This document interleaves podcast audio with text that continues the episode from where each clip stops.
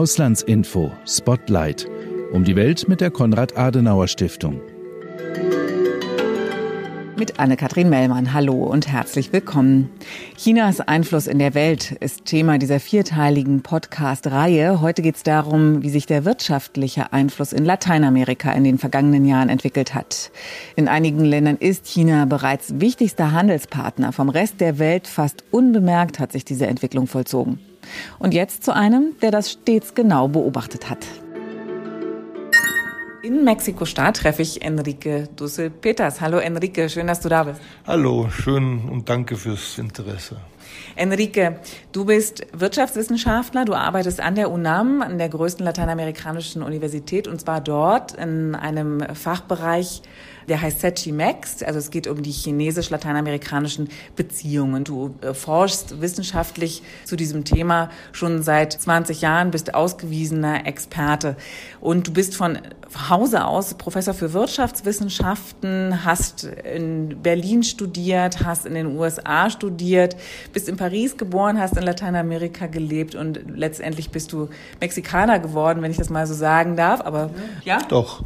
Äh, ja, ich arbeite im Fach Fachbereich Wirtschaftswissenschaften an der UNAM und wir haben vor 20 Jahren dieses Centro Estudios China-Mexiko gebildet und zusätzlich vor ungefähr zehn Jahren haben wir so ein lateinamerikanisches akademisches Netzwerk zu China, Reda LSE China gebildet mit 650 und mehr Leuten von Argentinien bis nach Mexiko, Chinesen, US-Amerikaner, Europäer, die aus den verrücktesten Perspektiven zu China arbeiten.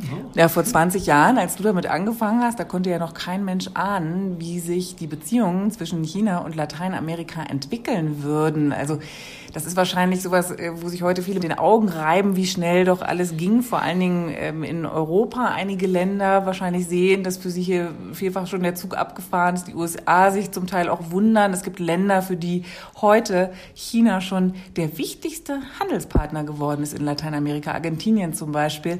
Und äh, ja, wenn man die Region global betrachtet, Lateinamerika, dann ist China da inzwischen schon auf Platz zwei und die USA noch auf Platz eins. Was würdest du sagen? Wie lange sind die USA hier noch auf Platz eins? Ja, vor 20 Jahren wurde man oft als ziemlich verrückt angesehen. Warum arbeitet man zu, zu China und äh, nicht zu St. Kitts and Nevis? Ne? äh, und mit viel Respekt für St. Kitts and Nevis. Ne? Äh, ich würde dir sagen, also ein paar Antworten dazu. Also wichtig ist äh, für Lateinamerika sind die USA und wird es auch in, in Zukunft, in den nächsten Jahrzehnten werden die USA der wichtigste äh, Bezugspunkt sein. Ne? kulturell, historisch, was die Wirtschaft angeht, was, was akademische Kooperation angeht und so weiter. Es geht nicht darum, ob wir ab Montag einen neuen Bezugspunkt haben, siehe äh, Beijing oder China. Ne? Darum geht's nicht, sondern es geht darum, dass, dass China vor 20 Jahren in den jeweiligen Handelsstatistiken nicht vorkam, ne? weil, weil China einfach so unwichtig war, dass China nicht unter den wichtigsten 50 Handelspartner der jeweiligen Länder war war, ich, ich mache das Thema einfach ein bisschen extrem und heute ist China der dynamischste und zweitwichtigste Handelspartner für die gesamte Region, wichtiger als die Europäische Union seit fünf Jahren. Die USA sind bei Weitem mit ungefähr 40 Prozent des lateinamerikanischen Handels bei weitem der wichtigste Handelspartner, aber die Schere zwischen beiden, USA und, und China, schließt sich sehr schnell. Ich kann mir auch gut vorstellen, dass vielleicht die Pandemie da so ihre Auswirkungen hat, damit sich das noch schneller schließt. Also Sinovac, Sinopharm, CanSino, das sind die Namen der chinesischen Impfstoffe. Mehr als 100 Millionen Dosen hat China in der Zeit der Pandemie nach Lateinamerika geschickt, davon um zu helfen.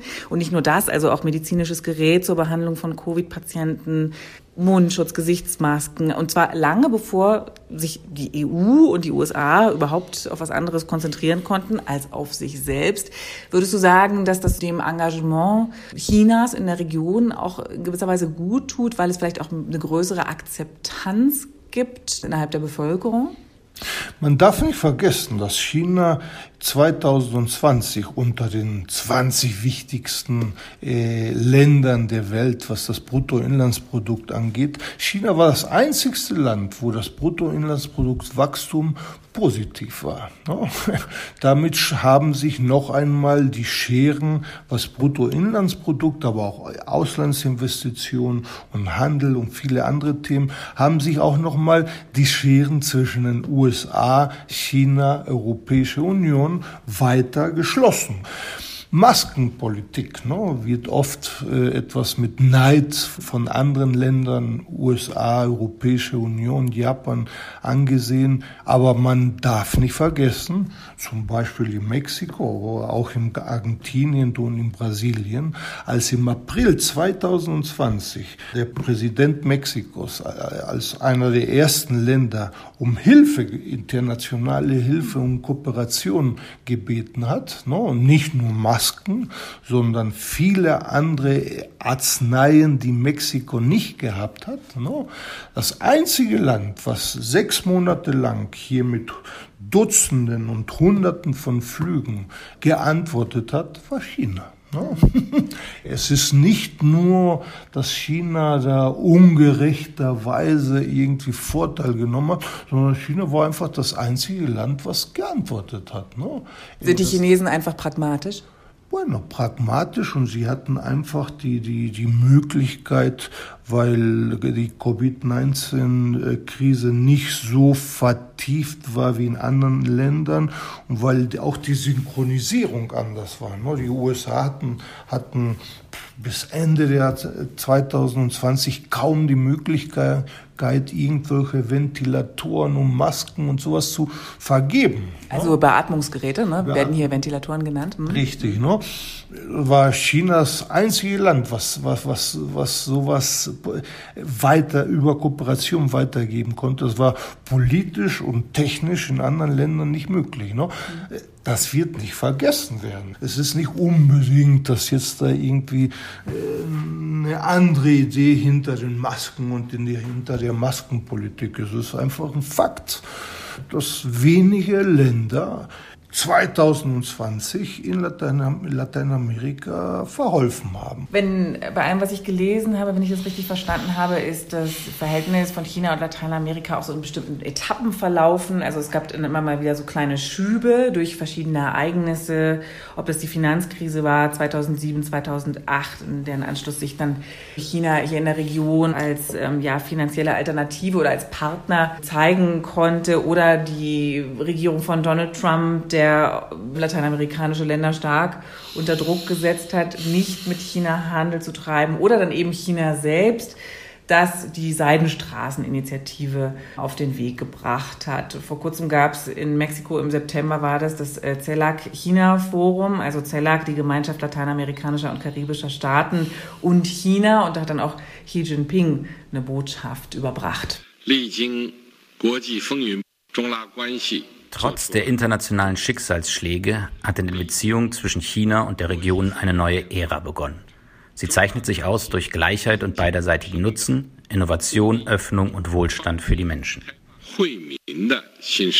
So, und Xi Jinping spricht da ganz klar davon, dass jetzt eine neue Ära beginnt. Ähm, Enrique, Enrique Dussel-Peters ist ja hier bei mir.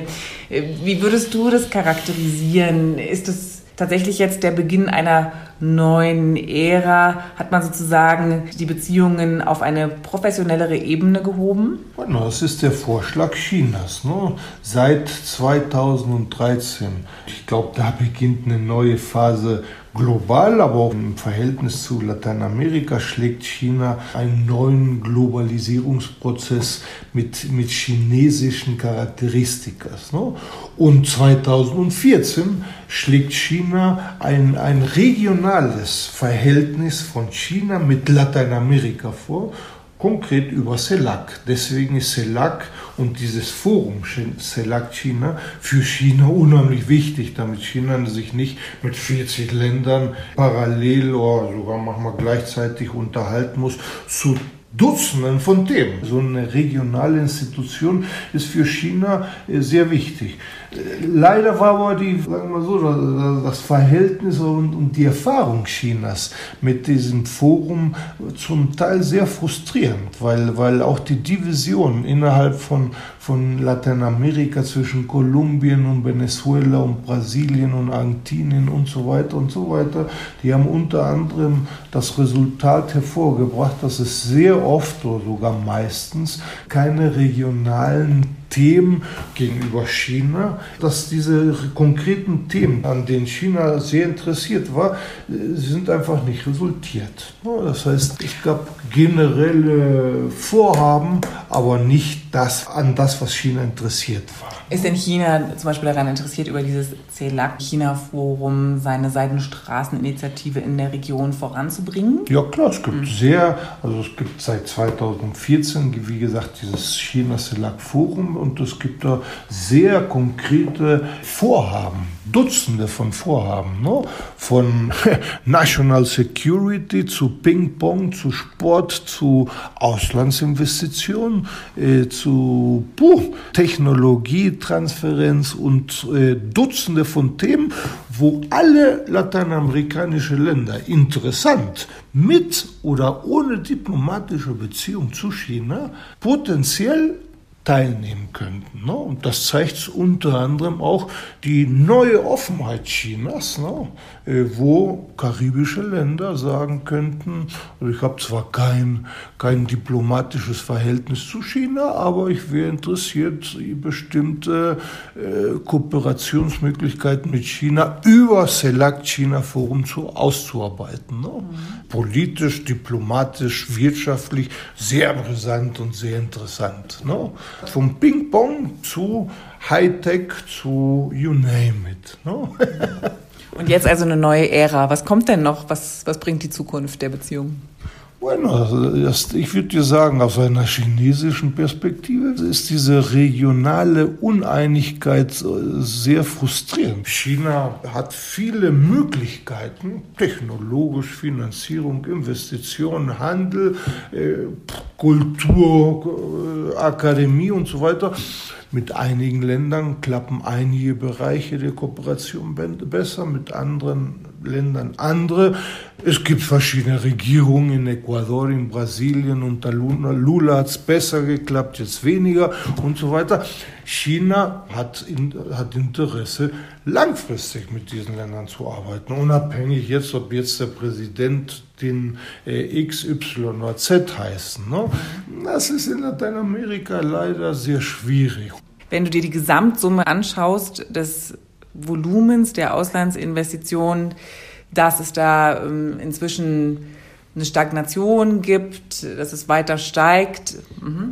2020, 2020 sind eindeutig die chinesischen Auslandsinvestitionen, aber auch die gesamten lateinamerikanischen Auslandsinvestitionen drastisch gefallen. Die sind um 34 Prozent 2020 gefallen, hauptsächlich wegen dem Coronavirus in Lateinamerika und global. Ne?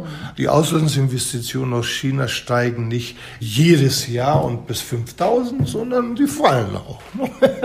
Das demystifiziert auch ein bisschen China und andere Länder. Man muss sich Folgendes vorstellen. Also ich finde ein guter Fallbeispiel, ich will nicht sagen, das sind die gesamten chinesischen Auslandsinvestitionen, aber einfach um vom Thema Soja, äh, Erdöl und Gas wegzukommen. In dem Monitor, was wir jedes Jahr veröffentlichen, veröffentlichen wir unter anderem die Beschäftigung der Auslandsinvestitionen. Ne?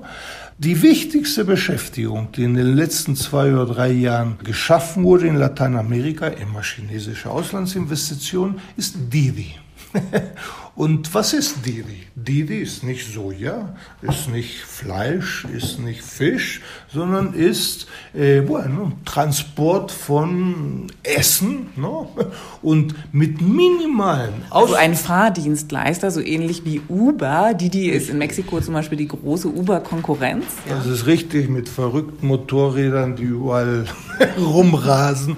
Die Qualität der Beschäftigung ist ein anderes Thema. Darüber haben wir mit der ILO andere Veröffentlichungen gemacht. Das ist ein zweites Thema. Ist die internationale Arbeitsorganisation, aha. Richtig. Aber du musst dir vorstellen, mit minimalen Auslandsinvestitionen, 30, 40 Millionen US-Dollar, hat Didi 160.000 Arbeitsstellen in Brasilien, Kolumbien und Mexiko geschaffen.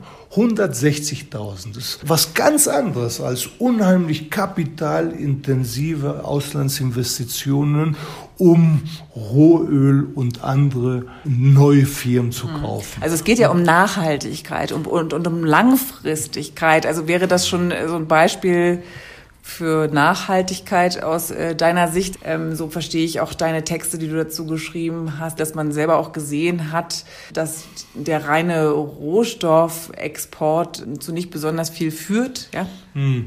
Also es ist wichtig, erstmal von dieser ersten Geschichte im ersten Jahrzehnt des 21. Jahrhunderts wegzukommen. China ist diversifizierter. Ich weiß nicht, ob besser oder schlechter, aber es ist anders. Didi ist anders als, als viele andere Geschichten, die wir aus Argentinien, Brasilien und auch Peru kennen, zu Mineralien und, und anderen Themen. Erstens.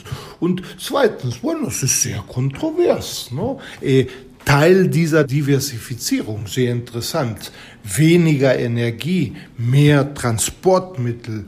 Innerhalb von dem Energiesektor eh, geht China Auslandsinvestitionen immer jedes Mal mehr von Erdöl und Gas weg und investiert jedes Mal mehr in, in riesigen Anlagen, wo äh, Elektrizität aus der Sonne, aus dem Wind und so weiter gewonnen werden.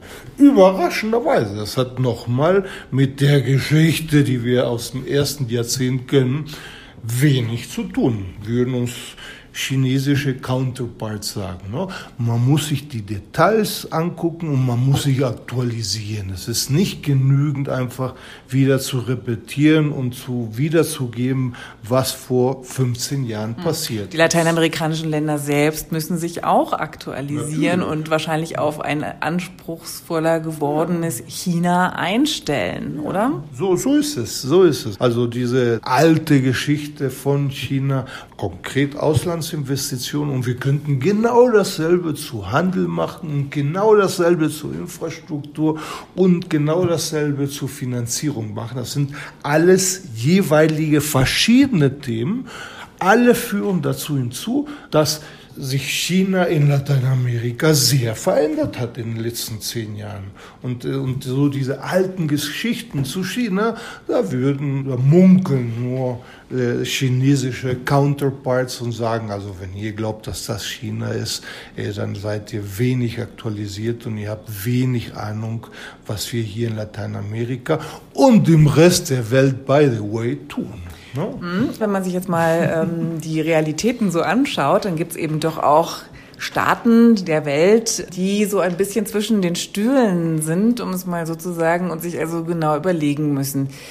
Im Rahmen der Systemkonkurrenz zwischen den USA und China, auf wessen Seite wollen sie sich schlagen, mit wem wollen sie Handel treiben. Wenn jetzt die USA zum Beispiel, wenn eine US-Regierung sagt, ähnlich äh, Donald Trump, äh, wer hier mit den Chinesen Geschäfte macht, der macht keiner mehr mit uns, dann haben lateinamerikanische Staaten natürlich ein großes Problem. Du hast auch vielfach dazu gearbeitet zu dieser Frage, wie sich die Lateinamerikaner da jetzt also in dieser Konfliktsituation verhalten sollen. Was, was ist deine Empfehlung? Bueno, hauptsächlich unter der Trump-Regierung, aber es hat sich herausgestellt in 2021, dass es nicht anders ist unter der Biden-Regierung. Gibt es zunehmend eine Perspektive entweder oder, no? Aus Washington. Entweder ihr für China und was 5G angeht, was äh, Infrastruktur angeht, was Finanzierung angeht, hauptsächlich bei den kleinen Ländern Lateinamerikas, so wie Dominikanische Republik, El Salvador, Panama, die in den letzten Jahren diplomatische Beziehungen mit, mit China angefangen haben. In größeren Ländern wie Argentinien, Kolumbien, Brasilien und Mexiko hält sich dieser Druck noch in Grenzen. Ne? Aber da sind, glaube ich, nochmal Konzepte wie neue trilaterale Verhältnisse äh, aus einer lateinamerikanischen Perspektive unheimlich wichtig. Das heißt, die Auseinandersetzungen, und ich hoffentlich irre ich mich, aber ich glaube auch militärisch in Zukunft in, in dritten Ländern und hoffentlich nicht, aber auch sogar bilateral, die Auseinandersetzung technologisch, wirtschaftlich, akademisch und was es auch sei, wird leider in Zukunft zunehmen.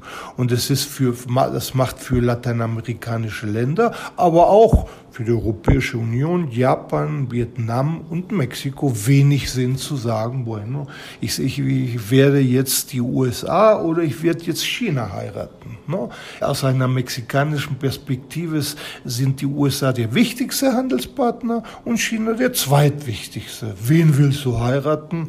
Ich muss mit beiden Ländern weiter zusammenarbeiten. Also eine pragmatische Dreierbeziehung. Und eine, ich meine, Dreierbeziehung sagt man immer, sind sehr oft nicht leicht, sagen viele. Aber es geht nicht anders. Ne? Und sehr pragmatisch, was sehr konkrete Themen angeht. Kultur und Confucius Instituts und, und Handel und Infrastruktur, hier ja, hier nicht, Finanzierung und so weiter.